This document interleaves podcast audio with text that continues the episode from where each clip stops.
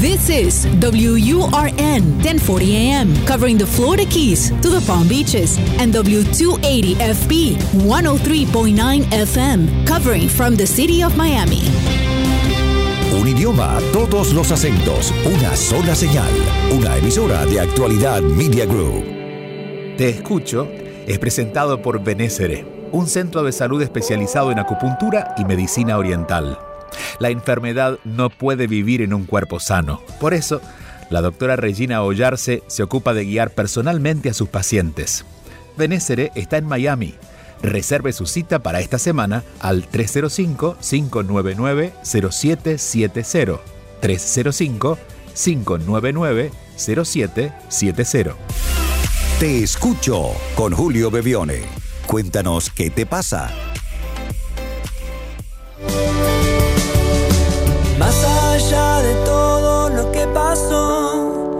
Heridas y el dolor, lo difícil que será. Hola a todos, bienvenidos y gracias por compartir nuestro encuentro de cada semana aquí en Te Escucho. Este espacio donde nos sentamos, nos tomamos un descanso de todo lo que estamos haciendo, hacemos un paréntesis de nuestra vida cotidiana para escuchar historias, pero también en esas historias escucharnos a nosotros. Claro, son historias de otras personas, pero a todos en algún punto nos pasa más o menos lo mismo. No las mismas condiciones, no las mismas situaciones, pero lo que pasa dentro de nosotros suele ser similar. Por eso es que las historias de los otros nos iluminan a nosotros. Hoy quiero comenzar con esta reflexión sobre el cómo tratarnos, el dejarnos en paz. Y debo, debo eh, contarles que durante mucho tiempo he escapado de los elogios, cuando la gente me decía cosas lindas. De alguna manera no podía escuchar que otros me valoraran más de lo que yo me valoraba. Me escondía, me escapaba, tenía miedo a mi grandeza, no me dejaba en paz. La grandeza no es nada de gran tamaño, ni fama, ni fortuna, sino la aceptación de nuestro propio valor. Y debo decir, este camino para valorarme me llevó varios años, muchos. Y aún hoy hay días en que pierdo el paso. Es como si algo malo fuera a pasar si termino la guerra conmigo y me trato bien. O que amarme tuviera un costado peligroso. O que empequeñecerme fuera más útil que asumir mi grandeza. Cuando miro hacia atrás también veo que aún con mis inseguridades, aposté por hacer lo que sentía y no negocié con lo que los miedos me decían. Esa era mi grandeza asomando. Y veo que siempre estuvo en cada decisión que me llevaba a apostar por lo mejor de mí, había un impulso suave, pero contundente, que me movía y dejaba atrás mis dudas en muchos momentos de mi vida. Por eso, hoy sé que la grandeza que vive en nosotros nunca se perdió, solo nos hemos distraído en nuestras pequeñeces. Los miedos nos dicen que asumirla puede ser un riesgo, cuando el único riesgo es quedarnos sin vivir plenamente nuestra vida, sí, plenamente, no de a pedacitos. Hoy no evalúo mis dones, los acepto y los comparto. No me dejo llevar por ideas que no le suman a mi vida y entiendo que vivir mi grandeza, lejos de cualquier banalidad, es una cuestión de supervivencia. Nadie podría vivir mi vida si no lo hago yo. Y no habría mejor destino que este que voy caminando según mi conciencia me va mostrando. Y que nada puede ser más grande que sentirme vivo. Un programa para aprender, para saber enfrentar cada situación y seguir adelante. Comenzamos con nuestro primer encuentro, primera, primer mensaje, primera llamada, primera historia. Aquí estoy, aquí estamos. Te escucho. Hola querido Julio, buenas tardes, te mando un beso y un abrazo desde tu hermoso país, Argentina. País que siempre voy a tener en mi corazón por haberme recibido, haberme dado la oportunidad de trabajar, de estudiar, que me permitió vivir aquí como uno más después de salir de Venezuela, después de tener que dejar mi país como lo dejé. Siempre he dicho que no salí de Venezuela porque quise, sino porque me tocó. Y bueno, fue una salida un poco trágica, salí fue por tierra. Primero salió mi esposo, después salí yo con mis hijos, cruzamos la frontera de una manera muy dura. Y eso fue algo que me costó muchísimo superar, entender, eh, pasar ese duelo al principio, la adaptación. Me costó muchísimo. Pero bueno, al pasar el tiempo ya entendí, ya aprendí que bueno, que era parte de un proceso que me tocó vivir, que sé que eso que viví eh, forjó la mujer que soy ahora, que ahora por supuesto tengo muchísimas más fortalezas, más madurez de entender muchísimas cosas que pasaron en mi vida y que van a pasar. Ya me siento en mi zona de confort de nuevo, ya me siento que estoy en un lugar en el que me siento cómoda. Y bueno, se presenta ahora la oportunidad, la idea, las ganas de volver a migrar. Entonces se me ocurrió la idea de, bueno, irme ahora para Canadá. Y bueno, para Canadá, bueno, significa una migración que tiene que ser muchísimo más controlada, es un plan, es una planificación que tengo que hacer. Bueno, porque tengo que ahorrar, porque tengo que estudiar el idioma. Hay muchos factores que debo controlar antes, por supuesto, de, de poder entrar al país, porque bueno, sus, sus leyes así lo dictan. Mi pregunta básicamente es, ¿Por qué después de haber migrado, haber salido de Venezuela y haber pasado por un proceso tan doloroso, ahora quiero volver a hacerlo? Esto que me está pasando, esto que quiero hacer, ¿es del ego o es del alma, Julio? Porque a veces amanezco con unas ganas de estudiar, de ahorrar y, ahí veo mi planner y, y todo está bien y me siento súper feliz pero a veces digo, pero ¿por qué quiero volver a pasar por lo mismo y poner a mis hijos a pasar por lo mismo? Ayúdame a, descifrar un poco lo que me está pasando. Esto que tengo es miedo, esto que tengo es incertidumbre, esto que tengo es mi alma, es mi intuición que me está diciendo algo. Pienso en en el momento en que yo logre irme para Canadá y me da muchísima alegría, me da, una ilusión muy grande, pero también por supuesto digo, bueno, ¿por qué lo estás haciendo? ¿Qué te quieres demostrar? Entonces, me encantaría muchísimo que me dieras un consejo. Necesito la paz de tus palabras. Te agradezco mucho y también reconozco que la respuesta completa la tienes tú. Solo te puedo ayudar a encontrar la respuesta porque, porque dentro de ti, en ti, está esta necesidad o este entusiasmo que sientes de hacer ese cambio. En principio, decirte esto. La vida consiste en cambios. Y no puedo adivinar tu, tu edad, pero puedo intuir que eres muy joven por tu voz. Es decir, nunca llegamos a un lugar donde nos sintamos completamente establecidos. Eh, celebro las personas que siguen buscando. ¿Cuál es la diferencia? La diferencia en este caso no es que vas a ser una migrante constante, que es un poco el miedo que tú tienes, ¿no? Recuerdo algún mensaje que tuvimos hace algún tiempo de una muchacha que sentía lo mismo que vivía en Europa y, y estaba como castigándose por, por no sentar cabeza. Bueno, no, se trata de que en la vida siempre vamos a estar moviéndonos hacia nuevos lugares, nuevos trabajos, nuevos países, nuevas formas, nuevas casas, nuevas ideas. La pregunta que te hace fundamental es ¿qué busco detrás de eso? Y esa es una respuesta, una respuesta que tienes que encontrar tú. ¿Qué es lo que realmente quiero? Porque no se trata de Canadá, se trata de lo que busco en Canadá y eso es algo que estás buscando que es tuyo. Canadá es un país, pero lo que tú buscas hacer con Canadá es algo que quizás lo puedas encontrar en otro lado o lo puedas construir allí donde estás. Eso sería lo primero. Y lo segundo, entender que de alguna manera el temor que sientes tiene que ver con lo que pasó, porque estás diciendo, si lo pasé tan mal cuando tuve que venir desde Venezuela a Argentina, ¿por qué quiero volverlo a pasar mal? ¿Y quién dijo que tienes que pasarlo mal? Me parece que ahora puedes hacerlo diferente. No tiene que ser ya, por ejemplo, entiendo que si tú tuviste que venir de Venezuela a Argentina, hubo una presión incluso de tiempo, pero ahora no hay una presión, ya tienes algo a favor, ahora puedes hacerlo diferente, ahora puedes crear un plan, ahora puedes en ese plan ir, dando pasos mucho más conscientes que los pasos apurados y algo atormentados que tuviste que dar antes. En definitiva, yo sí celebro cuando eh, el corazón suelo decir, el alma nos invita a hacer cosas diferentes. Lo que incluimos a medida que somos más conscientes es la responsabilidad, en este caso es la responsabilidad que tú muy, bien tienes claro, la de tu familia, la, la bueno, la, de las condiciones que vas a tener que crear al emigrar, pero eso se puede crear si uno lo va haciendo paso a paso. Eh, esto pasa a veces con las grandes decisiones, por ejemplo, hay personas que quieren dejar el trabajo y se frustran porque no pueden dejarlo. Es que los trabajos quizás no se dejan de la noche a la mañana. O si los dejas de la noche a la mañana vas a tener unas consecuencias. Vas a quedarte sin ese salario, este, no vas a conseguir tu trabajo.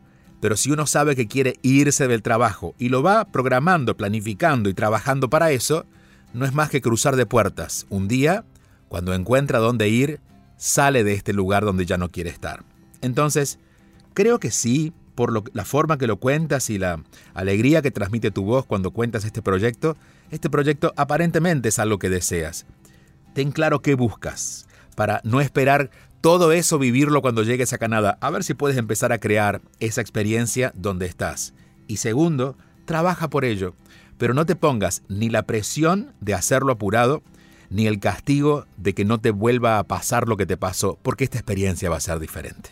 Te escucho está siendo presentado por la Escuela de Inteligencia Espiritual, una formación de nueve meses, la única en este tema, para hacer un camino de autoconocimiento personal y para quienes quieren acompañar a otros.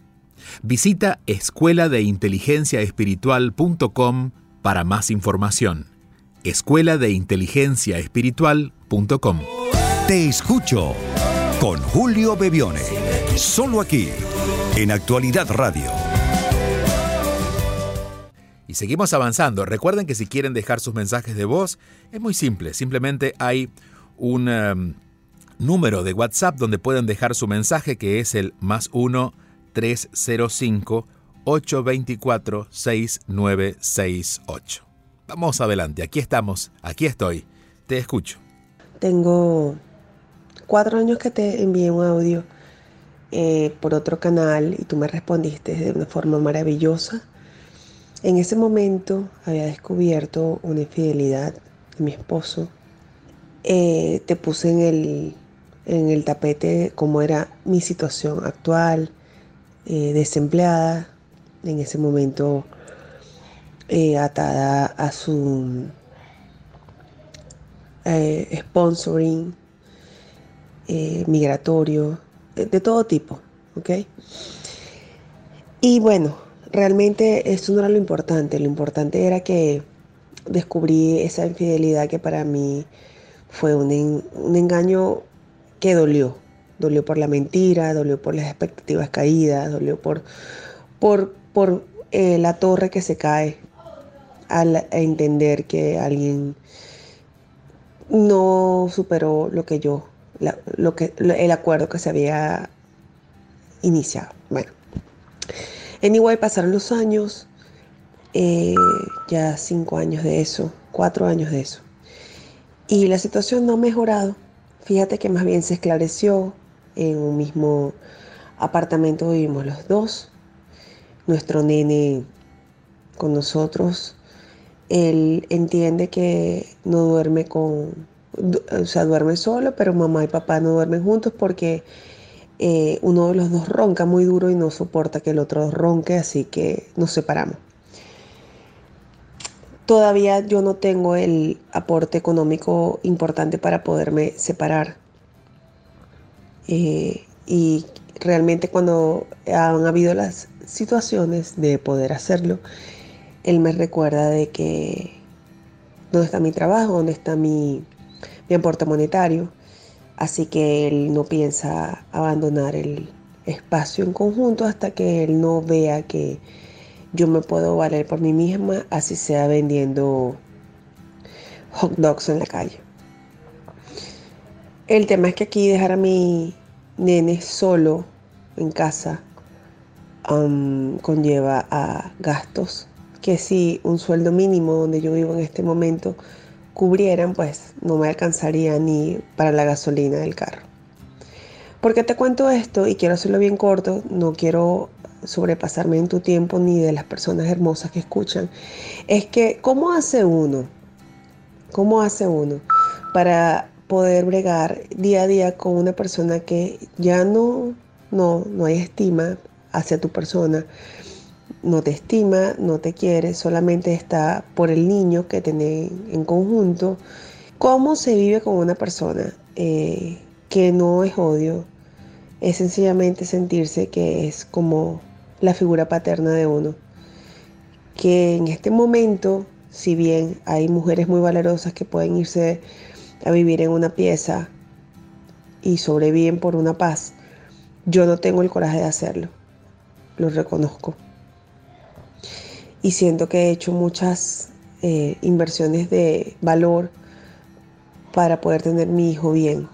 Eh, y sé que en un momento me dijiste, ¿dónde estabas tú en la relación que permitiste que él se fuera con otra persona y tú no lo viste?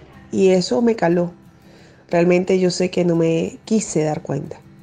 Julio, yo siento una enorme culpa en este momento de no haberme podido ya de una vez poner punto final a esto. Pero gracias a él hasta incluso mis padres pueden bregar eh, y tener comida donde ellos viven. A mí me inunda, me, me inunda un gran agradecimiento por su parte, aparte de que es el padre de mi hijo. Pero cada día yo sé que hay que gestionar las emociones y pero cada, día, cada vez que lo veo me recuerda de que no, estoy dando el 100% para poder estar en paz.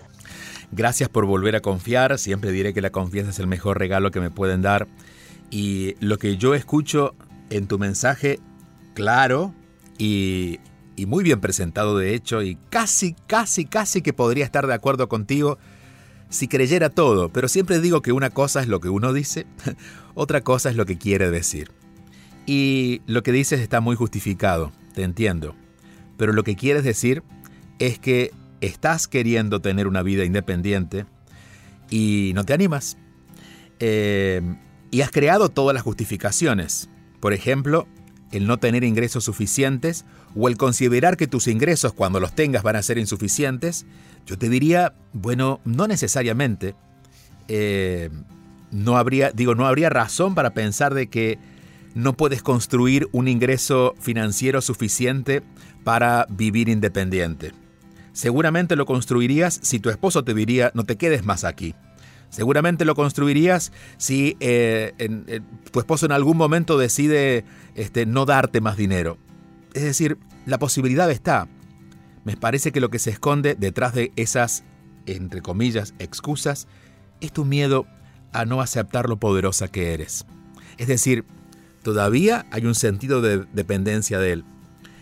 Eh, y claro, una de esas justificaciones es el tema de tu hijo, ¿no? El hecho de compartir con un hijo en casa hace que querramos darle ese hogar. Y esto es algo que solamente tú puedes ver, decidir con claridad porque es tu vida, es tu casa y es tu familia y es tu, es tu espacio.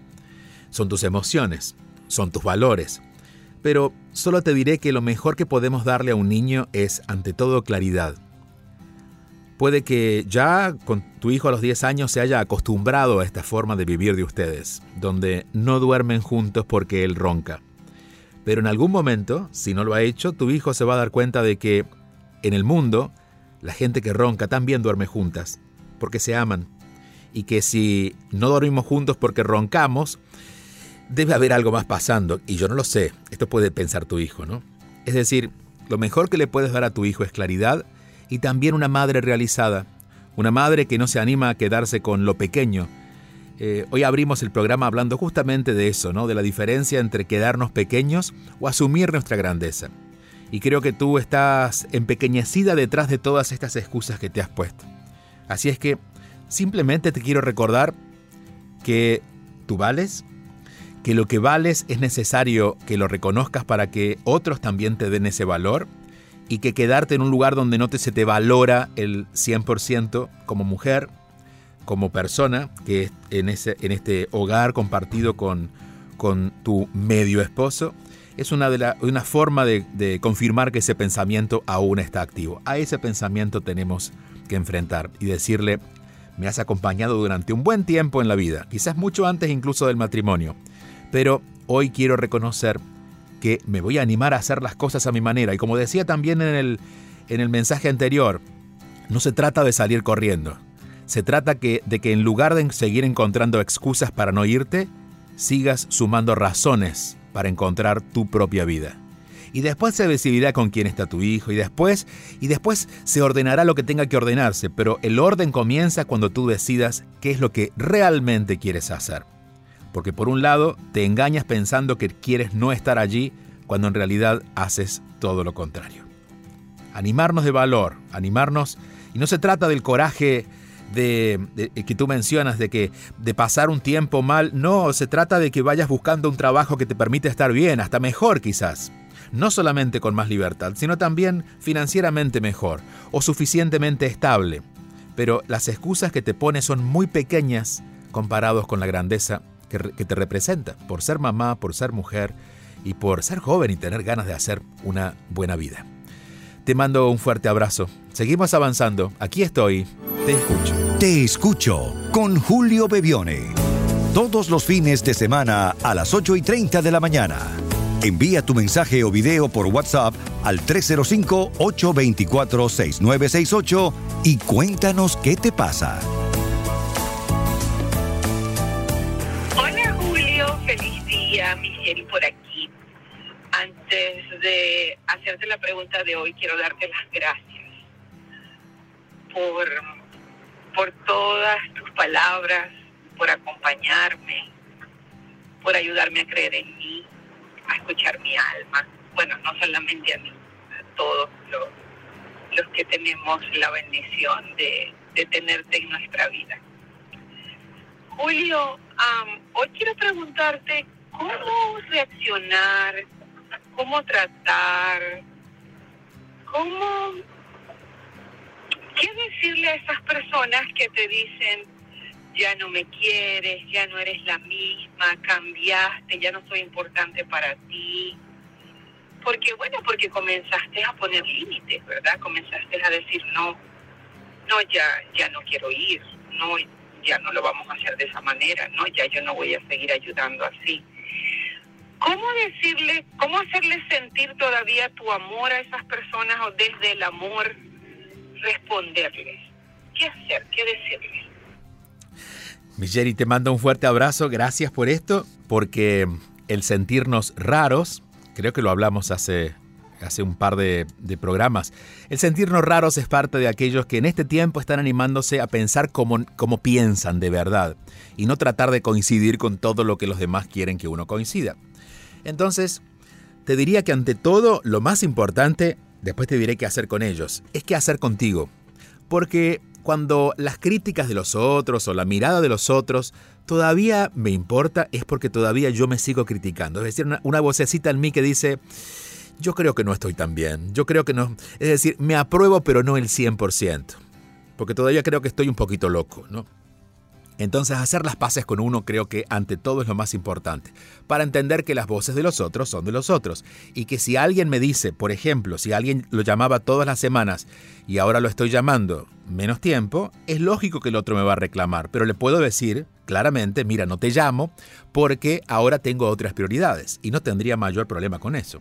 Entonces, te diría que en principio no contradecirlos ni tratar de convencerlos, simplemente explicarles, escucharlos y explicarles, proponerles nuestro punto de vista, insisto, sin intentar convencer, ¿no? Eh, explicarle el por qué estamos actuando de esa manera, no esperar que el otro coincida, eh, enseñar a quien esté dispuesto a aprender, por ahí la otra persona se interesa, y si te, se interesa y te pregunta, tú le cuentas, pero si el otro no muestra interés, no tratemos de hacer una prédica para educar al otro cuando en realidad el otro solo quiere que sigamos siendo o haciendo lo que antes éramos y, está bien, está en todo su derecho, pero nosotros en nuestro derecho de cambiar. Madurar con sabiduría implica ir cambiando los puntos de vista. Por eso es natural esto que estamos sintiendo, ¿no? De hecho, cada década deberíamos tener como puntos de vista no diferentes, en algunos casos sí, pero más profundos. Y en esa profundidad con que vamos encontrando nuestros puntos de vista, también nos volvemos, por otro lado, más flexibles, porque podemos comprender a los otros. Es decir, para nosotros se nos hace más fácil vivir en el mundo, porque podemos comprender que así como nosotros pensamos, de esta manera los otros tienen derecho a pensar lo suyo. Y en esa flexibilidad entender que cuando los demás nos cuestionan, no nos están cuestionando a nosotros realmente, sino lo que están haciéndose es poner en duda lo que ellos piensan y están poniendo esas dudas en nosotros, como nosotros quizás lo hicimos en otro momento de nuestra vida. Te mando un fuerte abrazo, gracias por compartir este rato, gracias a todos, de hecho, por estar acompañándonos durante este fin de semana en Actualidad Radio o en cualquier momento a través de las plataformas de podcast. Y recordarles que si quieren dejar su mensaje es el más 1-305 824 6968. Gracias, hasta la próxima semana.